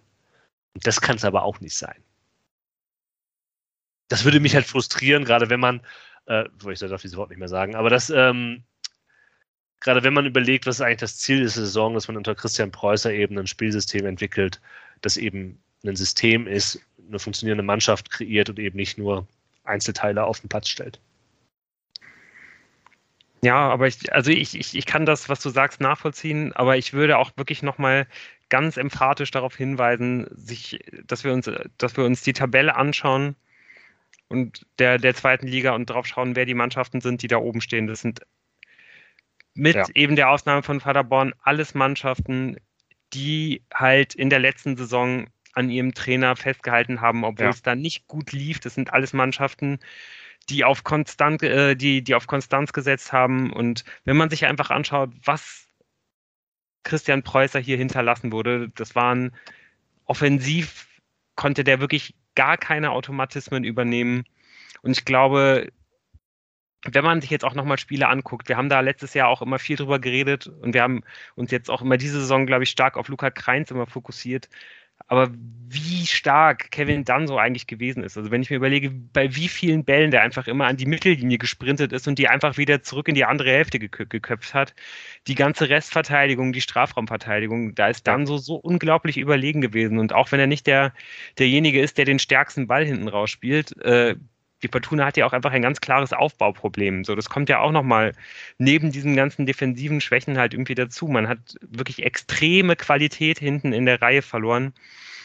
Und eigentlich muss halt, musste Preußer halt all diese Sachen irgendwie auf einmal angehen. Offensive Mechanismen äh, eintrainieren. Er musste das ganze Pressing umstellen. Davon ist er jetzt ja mittlerweile wieder ein bisschen abgerückt, weil es einfach alles zu viel gewesen wäre. Er musste defensive, halt, defensive Mechanismen äh, eintrainieren da ist die Fortuna jetzt im Augenblick dabei und kämpft ja wirklich irgendwie auch stark und hat einfach diese ganz großen Probleme. Auch da sind immer wieder diese Lücken zwischen Abwehr und, äh, und, und Mittelfeld und dann eben hinten in der Restverteidigung, dass, die man, dass man da einfach immer sehr, sehr schlecht steht. So, er muss halt eigentlich fast überall äh, alles umkrempeln und ich glaube, es gibt halt Trainer, die, die sowas schaffen, aber ähm, ja, das halt von einem Trainer zu verlangen, der ja halt gerade diesen, diesen krassen Schritt geht, äh, ähm, ja, das erste Mal die zweite Liga zu trainieren und ähm, ja, das, das ist schon krass. Und was wir halt auch nicht vergessen dürfen, ist, dass ähm, ja, Preußer ja eben auch nicht irgendwie sich halt frühzeitig schon hat auf die Fortuna einstellen können, sondern die, die Saison mit dem, ja, mit der zweiten Mannschaft von Freiburg lief ja nochmal wesentlich länger als die Saison der Fortuna auch. Äh, er ist aufgestiegen und dann eigentlich sofort, ich glaube, ich, ich, weiß gar nicht, wie viel Zeit er letztendlich gehabt hat, aber äh, er hat auf jeden Fall keinen Urlaub gehabt, so, ne? sondern er, ist, er musste sofort eigentlich äh, mit, der, mit der Fortuna dann zum Trainingsstart, musste das teilweise irgendwie alles äh, ja, parallel vorbereiten. Das ist schon irgendwie krass und ich glaube, uns war allen klar, dass das, dass das Zeit brauchen würde und ja, die muss man ihm jetzt vielleicht einfach lassen. Das ist schon auch einfach ein Riesenhaufen, den er da, den er da lösen musste und ja, die Fortuna hat, wie eben schon angesprochen, mit Kevin Dunt oder einfach einen unglaublich wichtigen Baustein verloren, der gerade auch defensiv, glaube ich, ganz, ganz viel kaschiert hat, was auch letzte Saison schon irgendwie nicht so gut war. Was das eigentlich für ein guter Spieler ist, sieht man ja auch daran, dass er ja jetzt bei, äh, bei Racing Lens in der äh, in der Ligue 1 in Frankreich halt auch direkt voll eingeschlagen hat, ist da Stammspieler. Und ja, Lens ist sogar Zweiter. Und ich glaube, äh, ich habe gesehen, Danso ist da einmal vom Platz geflogen. Das ist das einzige Spiel, das, äh, das Lens verloren hat. Aber sonst haben die einfach fast alles gewonnen. Also ja, Bombenspieler einfach. Ja, und unterm Strich, wenn denn äh, tatsächlich äh, das Umkrempeln auf einem guten Weg ist, man steht äh, tatsächlich auch nicht schlechter da als äh, am neunten Spieltag äh, der letzten Saison. Allerdings äh, nur durch das leicht bessere Torverhältnis. Nach neun Spielen hat man elf Punkte und steht auf Rang 12, genauso wie unter Uwe Rösler. Das ist doch ein guter Schlusspunkt für Paderborn und dann lasst uns doch zusammen mit Christian Richtung HSV gucken. Ja, wir freuen uns sehr, dass wir heute mal wieder mit dem Christian über den HSV sprechen können. Das ist ja mittlerweile schon gute Tradition. Äh, von daher, ja, schön, dass du dabei bist, Christian. Ja, gerne. Vielen Dank für die Einladung. Ja, schönen guten Abend. Hallo. Ja, äh, Christian, ich stelle mir ja immer die Frage als HSV-Fan, ähm, wenn dann wieder mal prominenter Zuwachs aus äh, der oberen äh, ersten Liga gekommen ist und jetzt nicht gerade die Favoriten aufgestiegen sind ähm, und es mal wieder eine beste zweite Liga aller Zeiten gibt. Äh, wie sieht man das denn eigentlich als HSV-Fan? Man, empfindet man sich trotzdem als Favorit oder freut man sich, dass man so ein bisschen im, im Windschatten der eigentlichen Favoriten in die Saison gehen kann? Ähm ja, tatsächlich eher zweiteres. Also ich habe mich, äh, also über den Abstieg von Werder Bremen habe ich mich natürlich äh, sehr gefreut. Aber auch ähm, die, die leise Hoffnung, die dabei war, dass Schalke 04 vielleicht ein bisschen, äh, ein bisschen Druck abnimmt äh, vom HSV, dadurch, dass sie vielleicht auch nicht so gut starten. Das hat jetzt so halb geklappt, würde ich mal sagen. Ähm, die hatte ich schon. Ähm, ich bin eigentlich so ein bisschen in die Saison gegangen, gerade als dann die Kaderplanung auch beendet war, dass ich so gedacht habe, okay, gut, das ist ein Kader, der wird da irgendwie im ersten, der, im ersten Drittel mithalten können vielleicht, aber man ist damit nicht Aufstiegsfavorit, habe ich mir so gedacht. Und ähm, ja, also ohne da jetzt zu viel vorwegnehmen zu wollen, man sieht ja auch anhand der Tabelle und anhand der, der, der Ergebnisse auch an den Wochenenden immer, dass es sehr, sehr ausgeglichen ist und ähm, ja, das wird, wird einem, glaube ich, auch noch begleiten durch die nächsten Wochen und Monate. Ja, du hast ja quasi schon die, die Spiele angedeutet, die es bisher gab. In neun Spiele wissen wir, 14 Punkte hat der Hamburger Sportverein, drei Siege, fünf Unentschieden und erst eine Niederlage, 15 zu 11 geschossene Tore. Wie würdest du denn diesen Saisonstart bewerten? Was sind so die Eckpunkte, die dir hängen geblieben sind? Mm, ja, also ich, äh, ich bin eigentlich ganz zufrieden, muss ich sagen, so grundsätzlich. Also ähm, ich glaube, ich wäre, also vor dem Aue-Spiel wäre das Ganze, glaube ich, noch ein bisschen einfacher ge gewesen, auch äh, zu besprechen, weil das doch irgendwie schon wieder so ein kleiner Einschnitt war am Wochenende. Aber eigentlich war ich ganz zufrieden und bin es auch noch. Also das gegen, gegen Schalke war äh, am ersten Spieltag war sehr überraschend, fand ich, weil ähm, weil Schalke das so ein bisschen wie der HSV gemacht hat eigentlich. Also so ein Tor schießen und dann mal zusehen, dass man, dass man eigentlich gar nichts mehr macht und den, den Gegner wieder mit ins Spiel holen. So, das kann der HSV ja auch sehr gut. Aber dann wurde es irgendwie schon wieder schwierig, weil man gegen, äh, also gegen Dresden hat man in der ersten Hälfte sehr, sehr gut gespielt, aber eben nur ein Tor geschossen und dann äh, ist das leider noch unentschieden ausgegangen. Und das, das Stadtderby war halt einfach sehr schlecht. Also da war St. Pauli die klar stärkere Mannschaft und hat völlig verdient gewonnen. Und ähm, dann danach war so schon wieder ein bisschen Krise natürlich. Und ähm, dann eben die zwei Unentschieden. Gegen, also gegen Heinheim hat man sich in den letzten Jahren immer mal schwer getan, von daher war ich da eigentlich ganz zufrieden. Und ähm, gegen Sandhausen war ich sogar im Stadion und äh, das war eigentlich so ein Spiel, wo man als HSV sonst nicht noch 2-1 gewinnt, weil man, ähm, also man hat, hat, auch sehr viele Chancen gehabt und das Tor geschossen, dann aber äh, auf eine sehr dumme Art und Weise den, den Ausgleich bekommen und dann in der letzten, also wirklich allerletzten Minute nach einem, nach einem Standard auch das 2-1 gemacht und da hat man schon so gemerkt, da, da passiert jetzt gerade ein bisschen was mit der Mannschaft und ähm, das hat sich dann jetzt gegen Bremen und Nürnberg eigentlich auch so fortgeführt. Und jetzt war es gegen Aue am Wochenende leider sehr, sehr schlecht. Und ähm, Also ich habe auch noch mit so anderen, also HSV-Fans in meinem Umfeld ge gesprochen und auch so ein bisschen quer gelesen und man weiß im, im Moment noch nicht so richtig, war das jetzt wieder der klassische HSV, der erste HSV-Einbruch? Also ist das jetzt wieder, weil äh, Mannschaft, die, die kämpferisch dagegen hält, äh, das dann wieder hinbekommt, den HSV zu knacken, in Anführungsstrichen? Oder ist das jetzt einfach nur ein kleiner Rückschlag und man kommt jetzt äh, nach der Pause gegen die Fortuna gestärkt wieder? Also ich bin gerade auch so ein bisschen ratlos, aber eigentlich bin ich ganz zufrieden und ähm, gerade auch im, im Zusammenhang damit, dass eben die, die Tabelle ja noch so aussieht, wie sie aussieht, ist ja noch nichts passiert und ich, ähm, ich bin jetzt nicht davon ausgegangen, dass wir jetzt mit äh, mehreren Siegen am Stück starten und äh, das einfach wird diese Saison. Typisch HSV, du hast es angedeutet, dass eine Befürchtung ist, das ist ja so ein, fast schon eine Warnung, ist ja auch, dass man in eine neue Zweitligasaison mit einem neuen Trainer startet. Ja. Äh, Daniel Thion wurde eben wegen dem Nichtaufstieg nicht weiter verpflichtet und jetzt ist Tim Walter Trainer beim Hamburger Sportverein seit Saisonbeginn.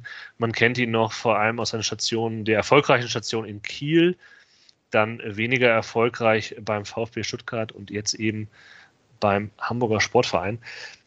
Das verknüpft sich ja so ein bisschen äh, mit der Spielweise und der allgemeinen Idee von, von Tim Walter, aber vielleicht kannst du erstmal uns mitnehmen, was hat man so als Hamburg-Fan gedacht, als man die Nachricht bekam, Tim Walter wird neuer Trainer und wie hat sich das vielleicht auch jetzt verändert in den letzten Wochen nach dem nach Saisonbeginn?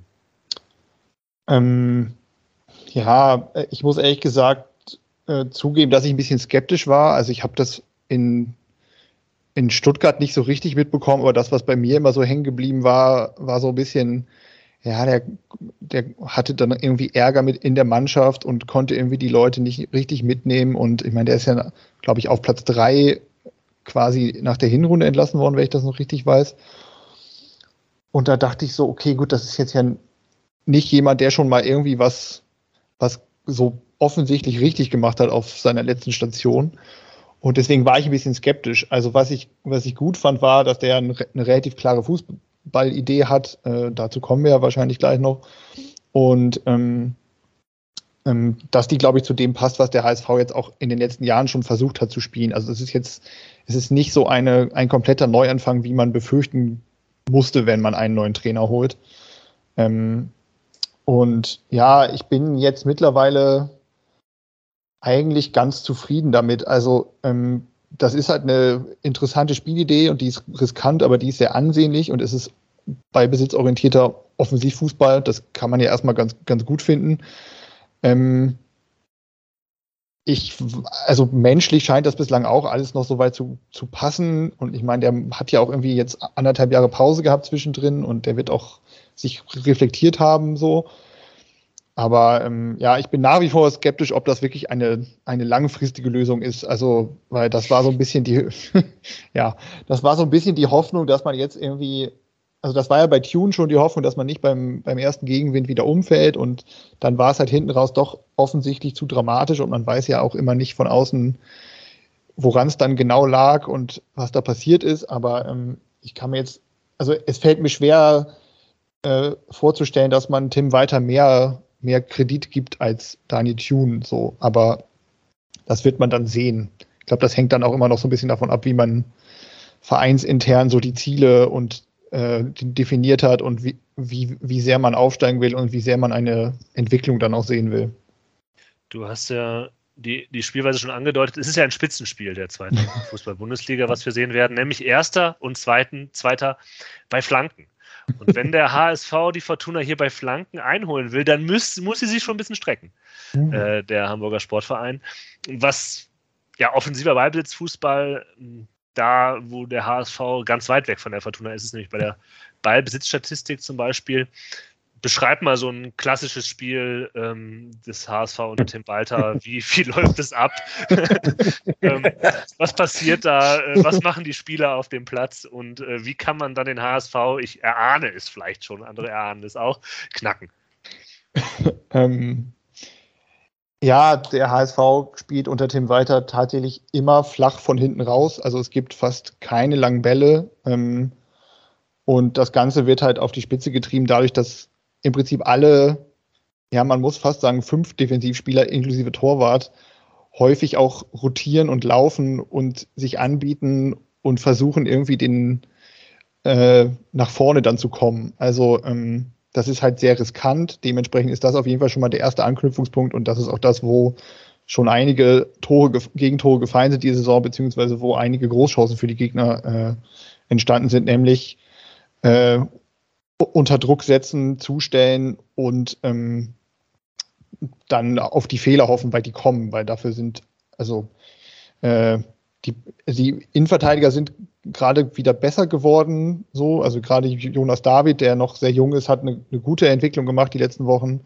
Ähm, aber ähm, das ist trotzdem alles sehr riskant hinten. Also ähm, ich würde sagen, das Spiel geht damit los, dass der HSV erstmal den Ball hat hinten und sich dann nach vorne kombinieren will.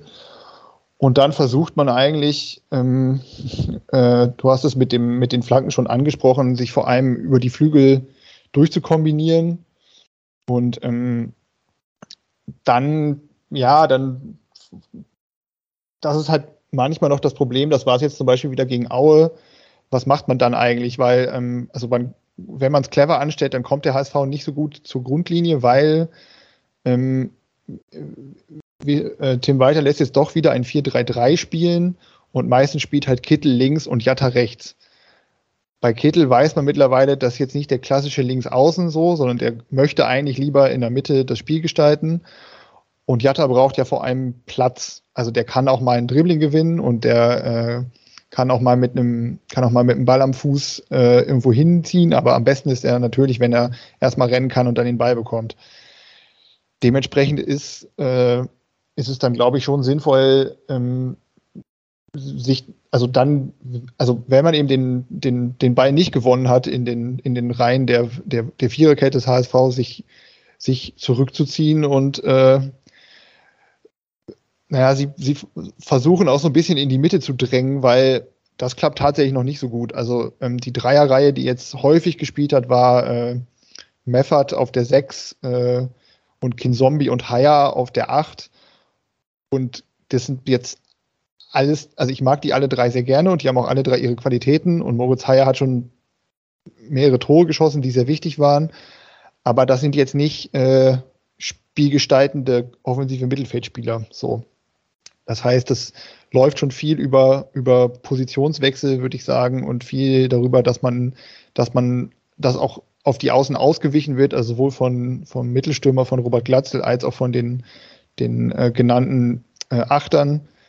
Aber ähm, ja, wenn, wenn man das ein bisschen eindämmen kann, dann steht man, glaube ich, eigentlich ganz gut da. Und das Aue-Spiel kann da tatsächlich eine ganz gute, äh, ganz gute äh, Maßgabe für sein. Und wie ein HSV auch, wie ein HSV-Spiel die Saison auch häufig abläuft, ist, der HSV spielt sich viele Chancen, aber schießt kein Tor. Also ähm, das ist tatsächlich schon jetzt häufiger vorgekommen.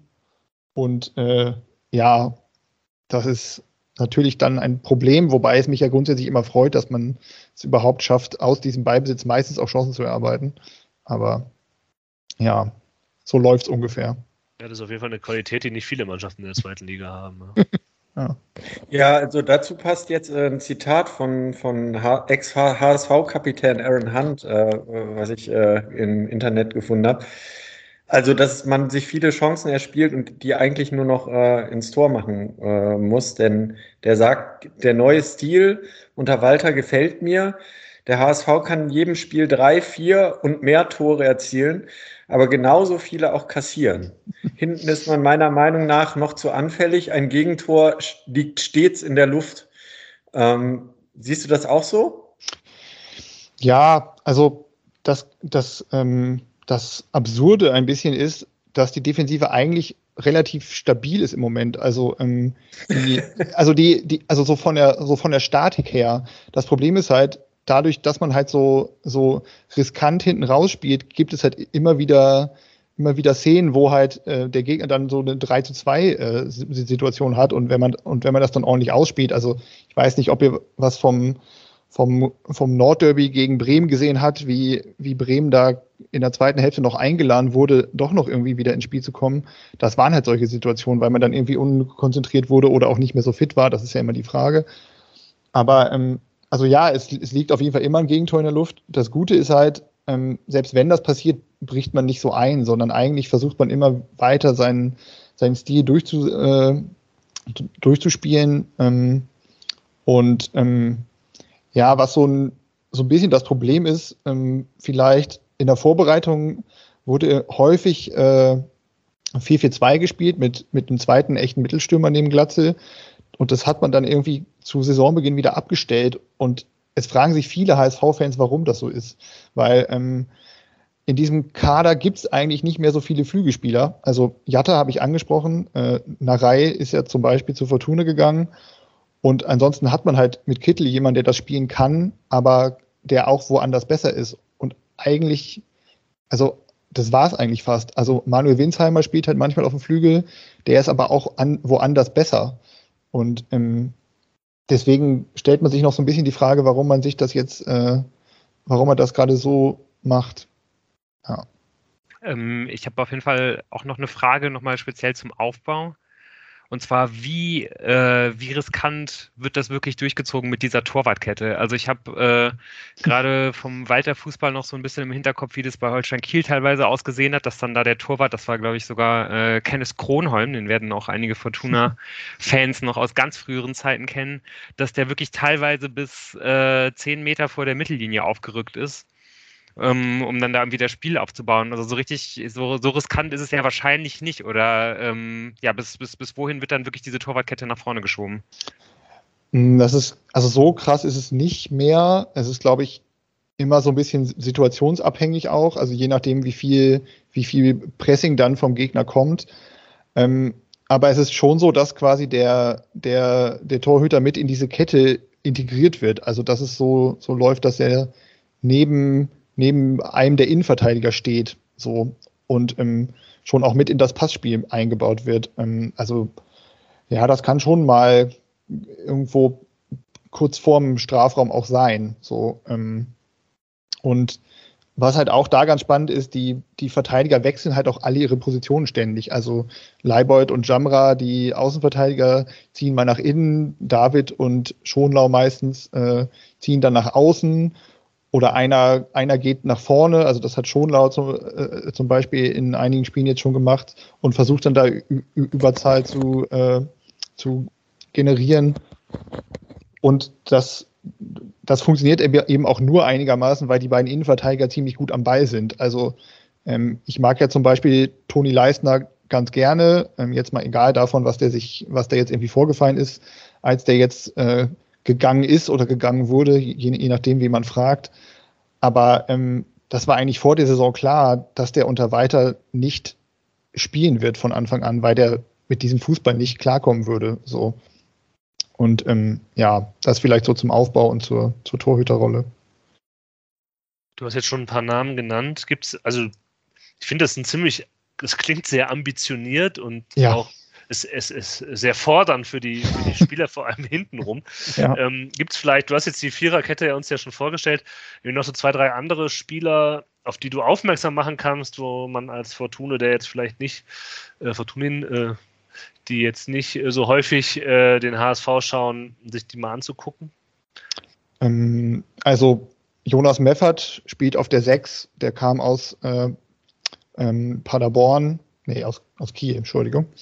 Äh, und der ist schon richtig, richtig gut. Also der ist, ähm, der ist eigentlich genau das, was man sich von so einem Spieler da erwartet. Der ist zweikampfstark, der zieht auch mal das Foul, wenn es sein muss. Der kann aber auch, auch am Ball was. Also der hat auch schon Tore vorbereitet und so Chipbälle gespielt und so. Ähm, der ist auf jeden Fall gut und wenn der nicht spielt, das gab es halt auch schon mal, dann äh, merkt man das sofort, weil da die Statik ähm, äh, ziemlich sch schnell kaputt zu gehen droht. Ähm, ja, um, um Moritz Heyer gab es so einen kleinen Hype, weil er eben das, das Siegtor geschossen hat gegen Sandhausen ähm, und auch gegen Bremen dann getroffen hat. Ähm, der, ist auf, der ist halt meistens sehr unauffällig. Der hat letzte Saison halt auch Innenverteidiger gespielt oder Sechser oder Rechtsverteidiger und im Moment spielt er halt meistens halt auf der Acht. Ähm, Und also den, den würde ich im Moment auch nicht rausnehmen. Und ähm, ich würde auf jeden Fall noch Robert Glatzel ansprechen, weil es war natürlich ein großes Thema, wie der HSV damit umgeht, dass man jetzt den besten Zweitligatorjäger aller Zeiten ähm, abgibt und äh, äh was macht man denn da und was, was holt man da für einen Ersatz? Und ich finde es eigentlich ganz clever gemacht, weil Glatzel ist halt kein 1 zu 1 Ersatz, sondern der ist ein viel mitspielenderer Torhüter. Und ähm, ähm, das äh, führt halt leider dazu, dass er manchmal nicht im, im, im Strafraum steht, wo er stehen sollte. Aber er hat jetzt auch schon seine paar Tore gemacht und ähm, der kann halt einfach auch mal einen Ball in die äh, Spitze spielen, wie zum Beispiel vor dem, vor dem 1-1 gegen Aue äh, dann geschehen. Und das finde ich schon ziemlich stark, aber gleichzeitig sp spräche das auch eher dafür, dass er noch einen zweiten Stürmer neben sich hat, der dann auch in die Räume stoßen kann. Ähm, ja, und dann noch so, ihr, ihr liebt es ja auch eigentlich, äh, junge Spieler zu hypen, die noch nicht so viel gespielt haben. Ähm, Auf jeden Fall, ja. Ähm, Wer ist euer Ao Tanaka? Ähm, Tommy Doyle. Äh, gut, gut, guter Name. Tommy Doyle ist halt schon, also der, der HSV-Fan denkt natürlich sofort an Thomas Doyle und ist schon direkt verliebt. YouTube-Videos machen auch sehr viel Lust, weil er einen lustigen Laufstil hat und offensichtlich Standards schießen kann. Äh, Tommy Doyle ist äh, Kapitän der U21 von Manchester City und ist äh, am letzten Tag der äh, Transferperiode noch ausgeliehen worden. Ähm, äh, ist ja offensiver Mittelfeldspieler, also eigentlich so ein, so ein Achter, der aber auch wo schießen kann. Und ähm, durfte jetzt gegen Aue zum ersten Mal, ich glaube, acht oder zehn Minuten spielen und äh, hat dann direkt natürlich den, äh, den, den Lupfer äh, gemacht, den, der dann an, an die, die Latte ging, wo dann das Eigentor für, für Aue äh, fiel. Falls ihr das noch nicht gesehen ha haben solltet, müsst ihr es auf jeden Fall noch angucken. Ähm, und ähm, der fährt jetzt zwar irgendwie, glaube ich, wieder zur englischen U21, aber man hofft so ein bisschen, dass wenn der dann, wenn er dann wiederkommt und nochmal, äh, noch also wenn, wenn der sich dann nochmal mehr ans System gewöhnt hat, dass der vielleicht jemand sein könnte, der, äh, der da jetzt zum, zumindest demnächst mal noch ein bisschen mehr, mehr Torgefahr und spielerische Qualität auch ins Mittelfeld bringen kann. Und ich meine, der ist, der ist U21-Kapitän von, von Manchester City gewesen. Der muss gut sein. Ist, muss gut sein, ja. Das ist vollkommen logisch. Ähm, es gibt auch noch keinen, keinen einzigen Spieler in der HSV-Geschichte, der mit ähnlichen Vorschusslorbeeren gekommen ist und äh, dann gescheitert ist. Von daher bin ich da super zuversichtlich, dass der ähm, sofort funktionieren wird, wenn er dann mal spielen darf von Anfang an. Und Uwe Klein schreibt, der uns hört, da bin ich mir sehr sicher, der schreibt gerade mit. Weil ja. er weiß ja, wenn Tommy Doyle gescheitert ist beim HSV, dann muss man ja den HSV-Spieler holen, ja, der dann halt durch, äh, durchschlägt. Ja. Ähm, also man hört, man hört die, das Kritzeln im Hintergrund schon. Tommy Doyle. Sehr gut. Also wenn ich mir das so anhöre, was du so erzählst, dann kann ich mir schlecht vorstellen, dass dieses Spiel dann in zwei Wochen ähm, langweilig wird halte ich auch für sehr unwahrscheinlich. Also, Weil Vogelwild, das kann die Fortuna auch hinten Ja, ja da, dann wird's cool. Also, ähm, ähm, ich meine, Auer hat das halt jetzt am Wochenende clever gemacht. Die haben, die haben halt mit kleinen Fouls gearbeitet, die haben, waren sehr körperlich, die haben sich viel hin, hin, hinten reingestellt. Äh, es war äh, und es war für den HSV halt einfach nervig alles und das, was ich, also was ich auch noch unterbringen wollte, ähm, das klingt jetzt so blöd, aber ich musste da gerade dran denken wegen Aaron Hunt. Man hat jetzt auch noch mal weniger Stars, als man das die letzten Jahre hatte, oder Ex-Stars oder ehemalige große Spieler, die schon mal ganz toll was gemacht haben. So, also ähm, und wenn dann halt die, die theoretischen Führungsspieler wie Sonny Kittel und Tim Leibold eigentlich die beiden ersten sind, die im Rudel sind, wenn es eine Rudelbildung gibt, und auch sich ein bisschen von der Nervosität anstecken lassen, dann ist das halt immer ein bisschen schwierig. Und ich glaube, das könnte irgendwann nochmal das Problem auch werden die, äh, dieses Jahr. Ähm, auch wenn ich das natürlich eigentlich gut finde, dass man jetzt so ein bisschen versucht, mit hungrigeren gegebenenfalls Spielern zu arbeiten. Aber ja, das Spiel wird nicht langweilig, das glaube ich auch nicht. Und ähm, äh, das mit dem eher mal ein Tor mehr schießen als der Gegner und wenn es dann drei oder vier sind, dann das könnte ich mir durchaus vorstellen, ja. Was denken die anderen? angesichts dessen, was Christian uns erzählt hast und das, was wir über, den, über die Fortuna ja schon wissen? Ja, ich habe so ein bisschen das Gefühl, der HSV ist halt irgendwie auf einem anderen Level, also halt natürlich irgendwie äh, von woanders kommt und irgendwie dann doch mit größeren Ressourcen ausgestattet und auch ausgestattet gewesen, aber so ein bisschen ja halt einfach schon etwas weiter in dem Prozess, der bei der Fortuna halt irgendwie noch äh, erst ansteht. Also ich habe so das Gefühl, diese, diese Lehre, die die Fortuna gerade so ein bisschen macht, dass man vielleicht ja doch irgendwie mehr Leute braucht, die, äh, die jung und hungrig sind, die vielleicht auch die zweite Liga so ein bisschen kennen. Und ähm, ja, die, die Lehren hat der HSV halt irgendwie schon gezogen und ist jetzt irgendwie gerade dabei, sich da so ein bisschen einzurichten. Die Frage ist halt natürlich, äh, ob das halt bei dieser Konkurrenz, die es in der Liga gibt, dann halt irgendwie reicht oder ob man nicht trotzdem einfach dabei ist, jetzt irgendwie mehr oder weniger eine ganz normale Zweitligamannschaft zu sehen. Also irgendwie, als ich jetzt hier so über den Kader gegangen bin, da ist mir schon auch aufgefallen, dass da sehr, sehr viele Namen dabei sind, die ich irgendwie nicht kenne oder halt irgendwie nur mal so irgendwo gelesen habe, aber wo ich jetzt auch nicht gesagt hätte, oh ja, das ist auf jeden Fall ein HSV-Spieler. ähm, und das spiegelt ja auch eigentlich die Tabelle gerade irgendwie wieder, aber ja, was das dann irgendwie letztendlich für das Spiel am, am Wochenende bedeutet, ähm, ja, ich glaube, wir können uns ein bisschen auf so ein Spiel einrichten. Es wird ja auch wieder ein 20.30 Uhr Spiel am Samstagabend sein, äh, wie die anderen 20.30 Uhr Abendspiele auch gewesen sind. Der Fortuna nämlich äh, viel Spektakel und äh, viele Torchancen und im Zweifel habe ich da jetzt gerade trotzdem irgendwie nicht so das ganz gute Gefühl, dass die Fortuna da siegreich draus hervorgehen könnte. Ich, ich würde da gerne noch kurz einhaken, wenn ich darf. Man das, das klang jetzt so, so positiv von dir, so der HSV ist jetzt da auf einem Weg. Man muss ja auch sagen, dass er das auch jetzt erst ist, nachdem er schon mit sehr vielen anderen Wegen gescheitert ist die letzten Jahre. und wie viel davon jetzt, boah, wir haben uns ein super Konzept überlegt ist und wie viel, uh, wir haben gar nicht mehr so viel Geld und äh, ähm, wir müssen auch mal schauen, wen wir da jetzt überhaupt bekommen und äh, was wir jungen Spielern erzählen, wie sie sich bei uns entwickeln können, weil so viele haben das halt in den letzten Jahren auch nicht geschafft. Das sei auch nochmal dahingestellt. Also ich finde es auch grundsätzlich gut und es ist auch eine, ein spannender Kader und ähm, das ist spannender Fußball. Aber ähm, ja, ich, ich, äh, ich glaube, dass, das mit dieser ganz normalen Zweitligamannschaft, das war halt vor der Saison auch Thema und ich weiß immer nicht, ob das so ein Vorwurf ist oder, oder so, so, so, so ein Stolz, weil, also zum einen wird halt immer so gesagt, ja, endlich ist der HSV, hat der HSV gemerkt, dass er eine Zweitligamannschaft ist und dann holt er halt so, so Spieler, die schon mal bei anderen Zweitligamannschaften gut waren, aber noch Entwicklungspotenzial haben. Also zum Beispiel Schonlau, Meffert, so, wo ich gesagt habe, wow, total clevere Transfers.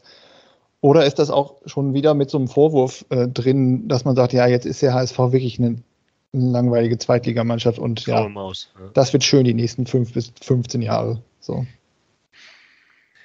Ja, ich bin äh, tatsächlich äh, gespannt, wer mit dem Druck, also nach der bisherigen Punktausbeute ist äh, in Düsseldorf auf jeden Fall Druck dahinter. Und beim HSV ist, glaube ich, immer Druck dahinter, ja. Äh, der momentan äh, Konstellation in der Tabelle äh, besser umgehen kann. Ähm, immerhin hat der HSV ja bisher nur ein Spiel verloren. Ähm, und ich weiß nicht, äh, ich äh, sehe auch nicht, dass äh, man da gegen Fortuna eine weitere Niederlage kriegen wird, aber man wird sehen. Ja, was mich halt so ein bisschen nervös macht, ist, beide sind hintenrum nicht sattelfest, aber der Hamburger Sportverein weiß anscheinend, wie man Torchan Torchancen herbeiführt. Und wenn es dann aufs 1 zu 1 gegen 1 im 16er ankommt, sagen wir, die Erfahrung der Spiele, wenn äh, der Fortuna-Verteidiger im 1 zu 1 gegen äh, einen nicht ganz schlechten äh, Zweitligastürmer steht, ist jetzt nicht so ganz brillant. Oh. Aber, ähm, ja, so diese ganzen wenn, Shootouts hat Fortuna eigentlich diese Saison bisher äh, nicht für sich entscheiden können. Ja. Also immer ja, wenn viele Tore gefallen sind, ist es eher äh, negativ geworden. Ja. Die Frage ist, ähm, es ist ein Auswärtsspiel, da ist die Fortuna schon auch mal anders aufgetreten als zu Hause ob wir eher so eine Fortuna sehen wie also den, den drei Spielen vor dem Paderborn-Spiel, wo ja eben die Devise schon noch mal stärker auf wir stehen hinten stabil lag, als jetzt bei Paderborn, wo es eben auch eher offensiver wieder gedacht worden ist, wie es am Anfang der Saison mal war. Ich kann mir das schlecht vorstellen, aber klar, kann natürlich auch sein, dass die Fortuna erstmal sagt, wir spielen auswärts, stehen hinten und dann gucken wir mal, was kommt. So. Ja, also ich, ich habe so ein bisschen den Gedanken, dass man sich eigentlich ganz klar entscheiden muss, ob man sehr defensiv spielt Ja. oder sehr offensiv spielt. Aber wenn man irgendwie sowas Halbgares macht, äh, das ist ja jetzt auch bisher sowas, was bei der Fortuna jetzt auch nicht besonders gut geklappt hat, weil einfach die Abstände dann oft immer noch irgendwie sehr groß sind, ähm, dann wird sich der HSV da wahrscheinlich mit äh, ja, dieser Spielweise halt irgendwie rauskombinieren können. Das heißt also, entweder man, man, stellt sich halt wirklich hinten rein und sagt halt, ja, okay, wir, wir spielen hier zur Not halt 0-0 oder 1 zu 1 und wir gucken mal, was der HSV sich so einfallen lässt, irgendwie zu Hause vor, ich weiß nicht wie viel tausend Zuschauern am Samstagabend. Oder man sagt halt, alles klar, der HSV baut halt riskant auf, da werden halt Fehler passieren und wir gehen halt voll drauf. So ein bisschen die Spielweise, die man ja eigentlich äh, am Anfang der Saison verfolgen wollte, die, von der man dann aber abgekommen ist. Und ja, da, da würde sich dann ja auch eigentlich anbieten, also der, der, der ist eigentlich dann der erste Spieler, auf den ich dann sofort komme, der spielen müsste, wäre dann äh, Khaled Narei, der eigentlich einer der besten Pressingspieler der Fortuna ist und den man dann eigentlich unbedingt nach vorne stellen sollte, was ja auch jetzt, wo Zimmermann dann ja hoffentlich in zwei Wochen noch auskuriert ist, dann ja auch durchaus wieder eine Möglichkeit wäre. Der weitere, ja. also ein weiterer Spieler, der dann spielen muss, eigentlich ist, ist, ist Shinta Appelkamp, weil der eben so äh, pressing stark ist. Die Frage ist halt, der ist jetzt so häufig nicht in die, in die Stammformation gekommen, weswegen auch immer, da kann man ja immer nur spekulieren, sucht auf jeden Fall leider immer noch seine Form.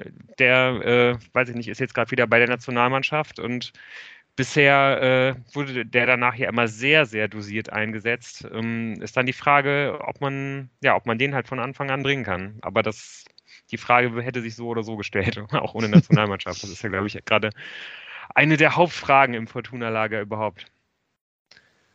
Und wenn Christian ausmacht, dass die, die Alpha-Tiere beim HSV gerne in Rudelbildung sich ein. Äh, sollte man überlegen, ob man nicht Adam Botzek auch einfach als strategisches Mittel aufstellt, äh, um da auch Akzente zu setzen, die zur Rudelbildung führen könnten. Um das mal. Aber ich glaube, äh, Marcel Sobotka kann das auch. Der muss da auf jeden Fall reinwachsen jetzt. Ja, ich denke auch.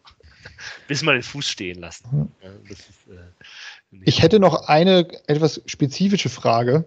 Ähm, ich habe mitbekommen, dass die Fortuna Robert Bosenek, Bosenik, ich weiß nicht genau, wie man ausspricht, Bosenik, Bosenik, ähm, ausgeliehen hat und ich, äh, der HSV wollte den, ich glaube, vor anderthalb Jahren im Winter verpflichten und hat sogar irgendwie relativ viel Geld geboten damals für die Verhältnisse. Und ich wollte nochmal fragen, was so der erste Eindruck äh, war. Ja, er hat, hat halt schon getroffen, aber es sind noch sehr gemischte Eindrücke. Ähm, okay. Ich weiß nicht genau, äh, wen er da vor anderthalb Jahren hätte Druck machen müssen äh, beim HSV. Ähm, Fortuna ist jetzt seitdem nicht mit zwei, äh, äh, nur einmal mit zwei Stürmern von Anfang an aufgetreten und äh, wenn er denn äh, äh nicht hinter der Spitze Hennings äh, spielt, dann ist er natürlich, ist Hennings, Rufen Hennings natürlich gesetzt und ähm, von daher so den Main Impact hat er noch nicht so hinterlassen, aber ich muss auch sagen, es ist noch ein bisschen zu früh, um das zu bewerten. Ja, ja, wie natürlich Rufen Hennings gesetzt ist, da, da sollten wir vielleicht äh, ein Fragezeichen setzen. Äh, aber ich fand, ich finde ihn immer, ich, ich kann verstehen, warum Scouts den attraktiv finden. Ich ja. finde, der hat immer so ein paar Momente ge gehabt, sowohl was seine Strafraumpräsenz äh, anging, ähm, als auch, das ist kein brillanter Techniker, aber dem kannst du auch den Ball geben vorm Strafraum und da kommt vielleicht nicht ganz kompletter Müllball rum. Also ja. ich setze auf den noch Hoffnungen, ähm, weil was anderes bleibt einem auch fast nicht mehr übrig. Nein, das stimmt so nicht. Aber, aber anscheinend äh, setzt auch noch große Hoffnung in die Scouting-Abteilung der Fortuna, ja. ja. Oder auch in die, die vom HSV. Ja.